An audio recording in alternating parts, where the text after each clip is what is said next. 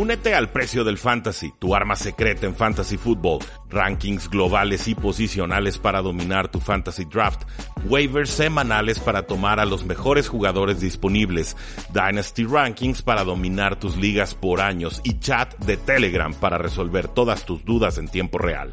Visita stam.store diagonal precio NFL o da clic al link en este episodio para suscribirte.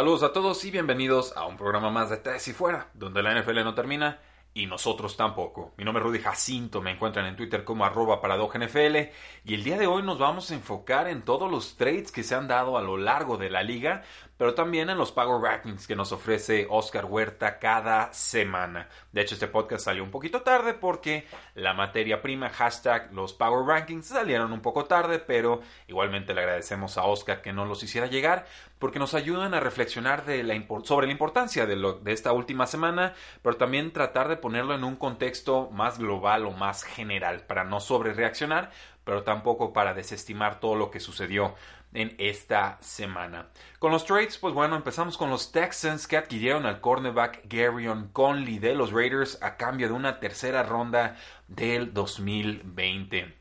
Primera impresión, me gusta el trade para los Texans, no culpo a los Raiders por deshacerse del jugador, de un régimen anterior, ex primera ronda del 2017, un jugador de Ohio State que se ha lastimado mucho, desgraciadamente solo ha jugado en 23 de 38 juegos desde el 2017, pero me parece un jugador talentoso, un jugador que se puede desarrollar y sobre todo llega a fortalecer una secundaria de los Houston Texans que está bastante, bastante lastimada con Jonathan Joseph y también con Bradley Roby lesionados. Entonces creo que era necesario para los Texans atender esa posición.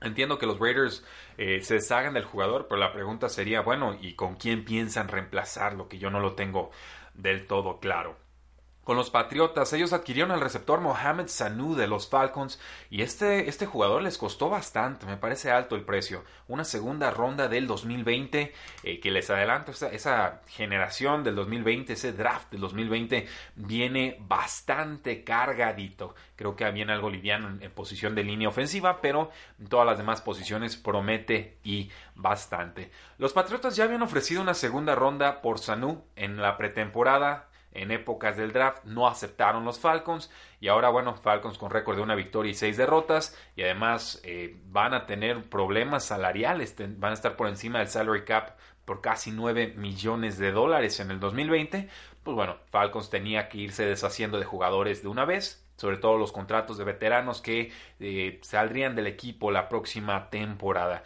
con este movimiento los Falcons ahorran 3.7 millones de dólares, 10.2 millones de dólares en total, o sea, 3.7 en este año, 10.2 en general.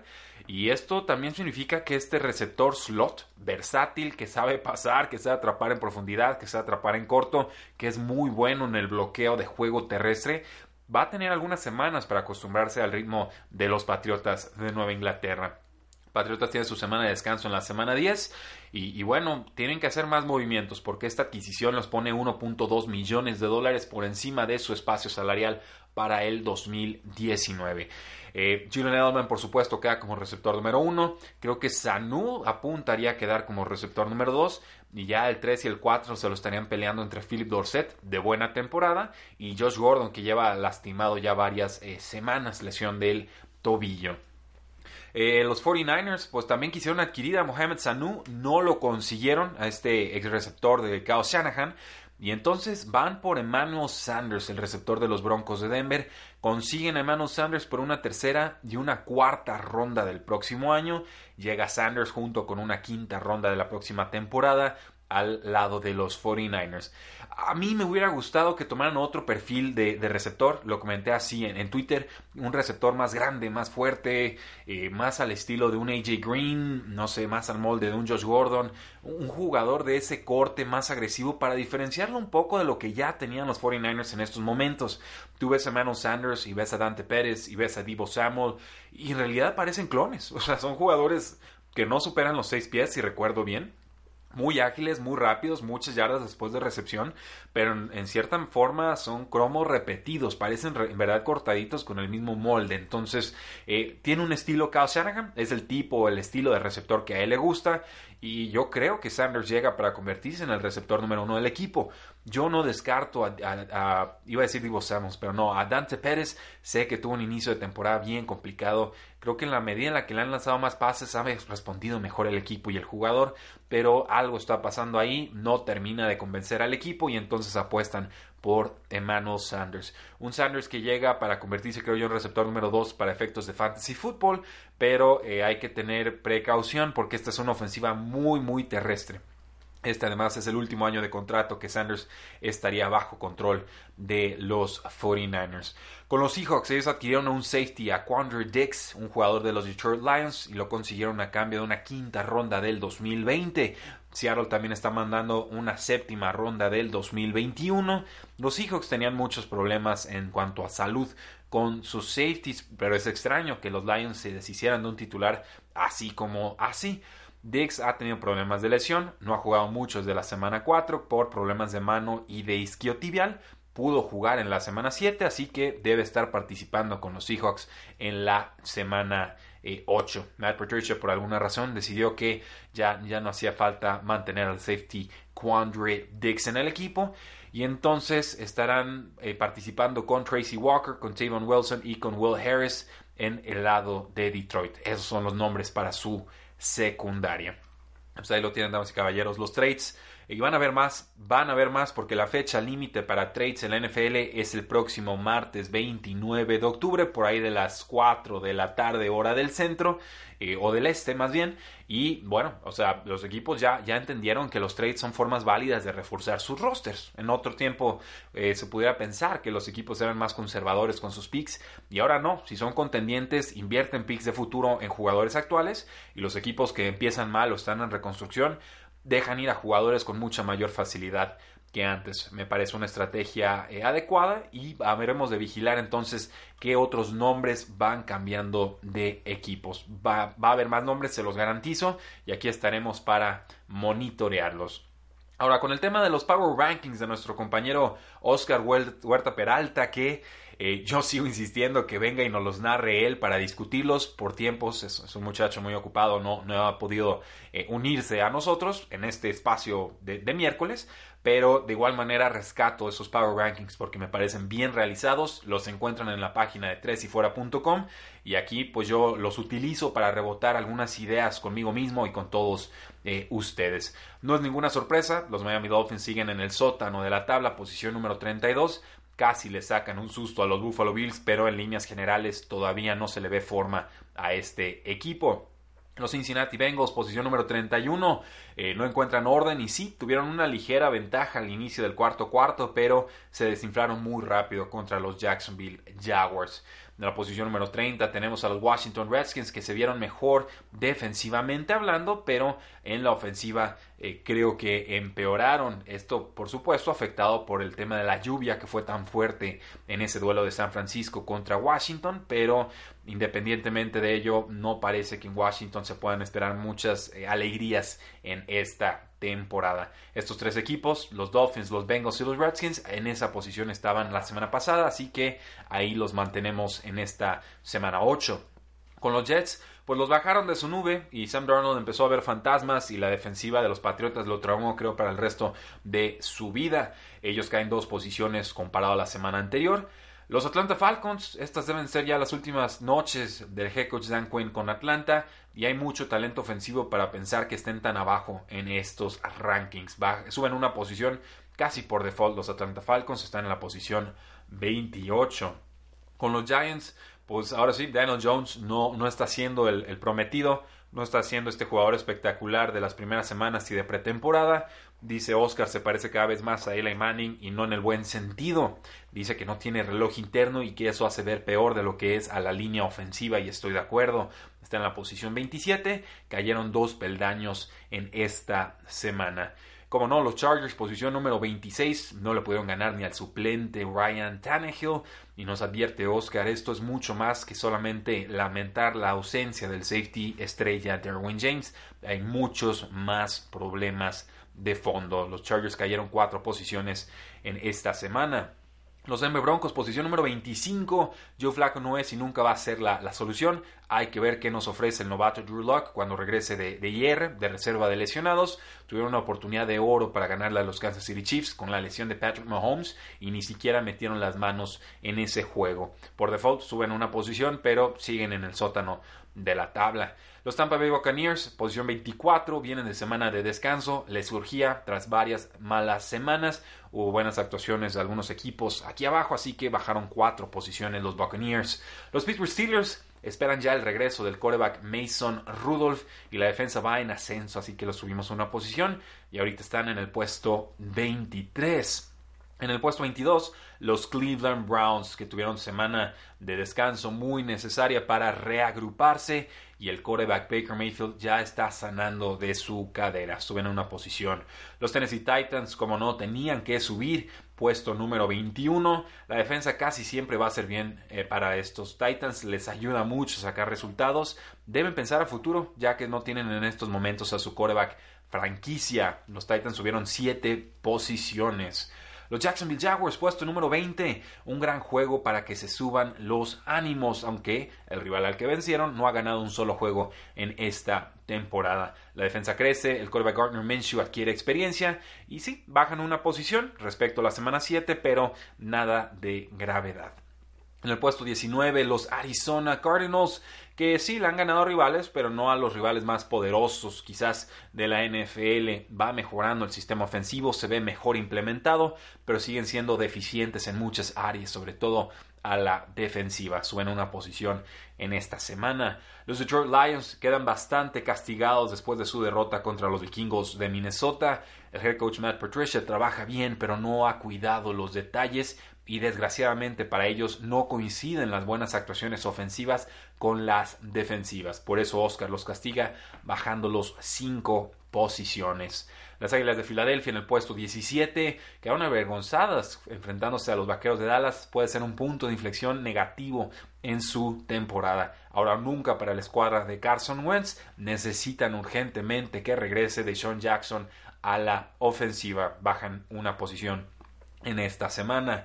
Los Osos de Chicago en la mitad de la tabla, puesto número 16. El quarterback Mitchell Trubisky comienza a preocupar muchísimo. La defensa no puede mantener el ritmo, se cansan y se cansan físicamente y se cansan de que Mitchell Trubisky no haga absolutamente nada para ayudarles a ganar partidos. Necesitan anotar más o si no este equipo no va a ningún lado. Eh, suben dos posiciones, pero por las malas actuaciones de otros equipos, no por méritos propios.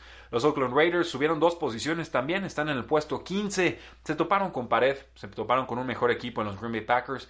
Antes del fumble de Derek Carr que acaba en touchback, los Raiders están compitiendo muy bien. Tienen una base eficiente, importante. Parece que John Gruden los está llevando bien, pero Insisto, me parece que hay mucha carencia de velocidad en la defensiva y ofensiva y en estos momentos no están para pelear contra rivales como los Green Bay Packers. En el puesto 14, Los Ángeles Rams eh, bajan tres posiciones porque no le ganaron a un equipo importante. Los Falcons, eh, enfrentarse a los Falcons les cayó como anillo al dedo. Eso sí, revivieron elementos del equipo que habían desaparecido. Hubo buenas actuaciones de otros equipos y por eso eh, Oscar decide bajarlos algunas posiciones. El puesto número 3 están los Vaqueros de Dallas.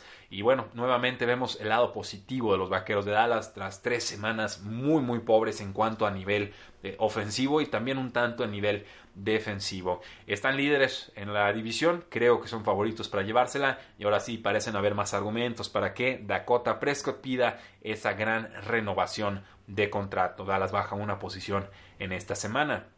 Puesto número 12, las Panteras de Carolina eh, vienen de semana de descanso y ahora hay, dudas, por supuesto, de si Cam Newton o no va a volver a la titularidad con este equipo.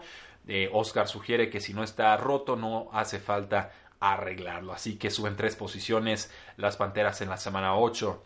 Los Houston Texans, se los advertí hace algunas semanas, no me parecían mejor equipo que los Indianapolis Colts. Creo que estaban muy parejos y ahora pierden contra los Colts. Bajan siete posiciones en los rankings de Oscar, al igual que los Chiefs. Un roster que carece de balance. Fueron limitados por aire y por tierra por los Colts. Así que los dejamos a los Texans en el puesto número 11.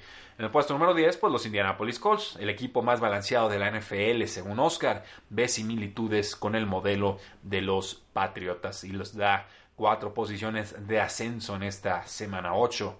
Con los vikingos de Minnesota, bueno, los tenemos en el puesto número 9 y el quarterback Kirk Cousins es otro con este play action profundo, la defensa brilla y ahora sí, Ahora sí, los vikingos de Minnesota son serios contendientes a llevarse la NFC. Suben una posición en esta semana 8. Los Seattle Seahawks se vieron mal, se vieron mal a la defensiva, surgieron dudas de si este equipo está listo o no para pelear por un Super Bowl. Yo siempre tuve claro que no.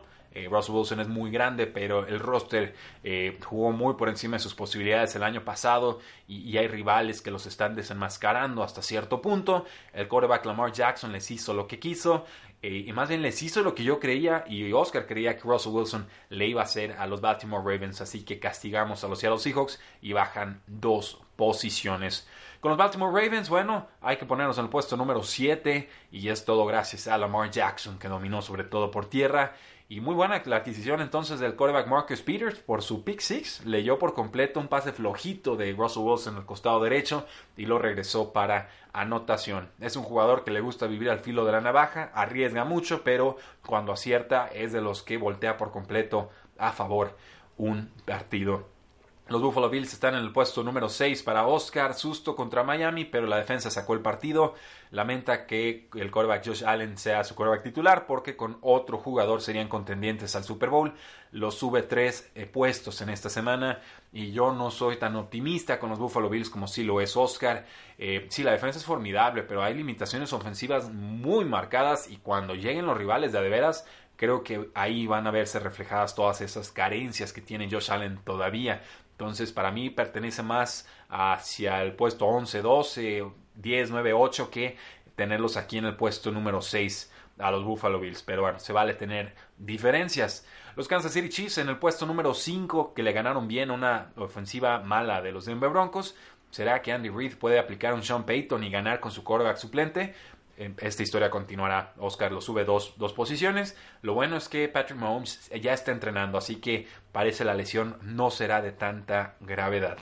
En el puesto número 4, los Green Bay Packers, con un Aaron Rodgers rejuvenecido, qué juegazo se marcó, una defensa que sigue apareciendo, y aún con la ausencia del receptor número 1, Devontae Adams, la ofensiva dio de qué hablar. Así que Oscar los premia subiéndolos una posición.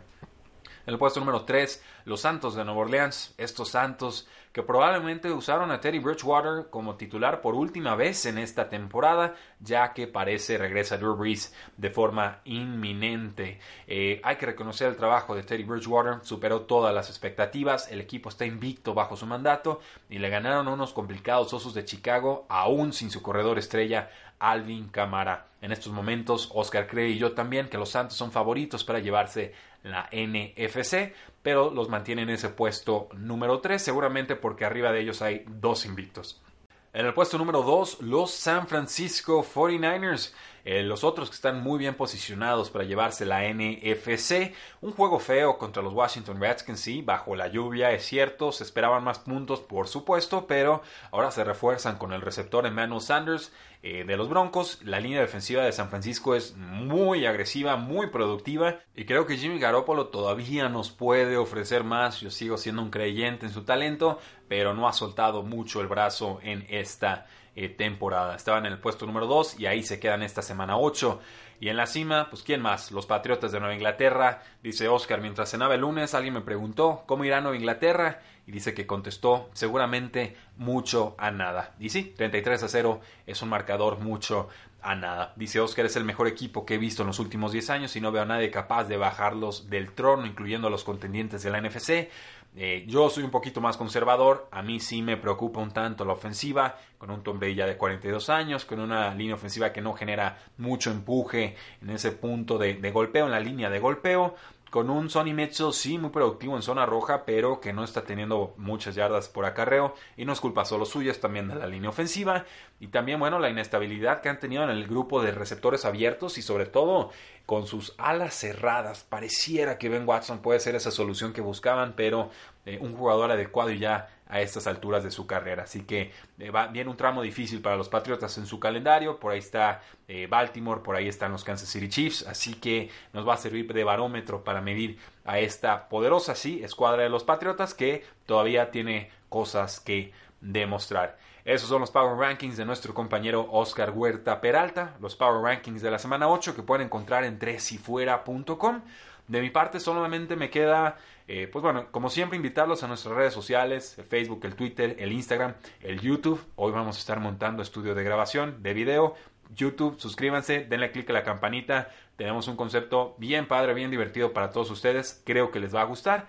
Pero sobre todo, dos cosas. Uno, si no se han suscrito a este podcast, pues desde su celular, váyanse dando de alta, recomiéndanos con alguien, algún amigo, algún familiar, esa persona con la que siempre están platicando de NFL, tóquenle el hombro y díganle, ¿sabes qué? Tres y fuera, escúchalos, creo que te va a gustar ayúdenos a crecer. La publicidad boca a boca es la mejor manera en la cual podemos darle una validación, un refuerzo a esto, a este proyecto que hacemos con tanto cariño.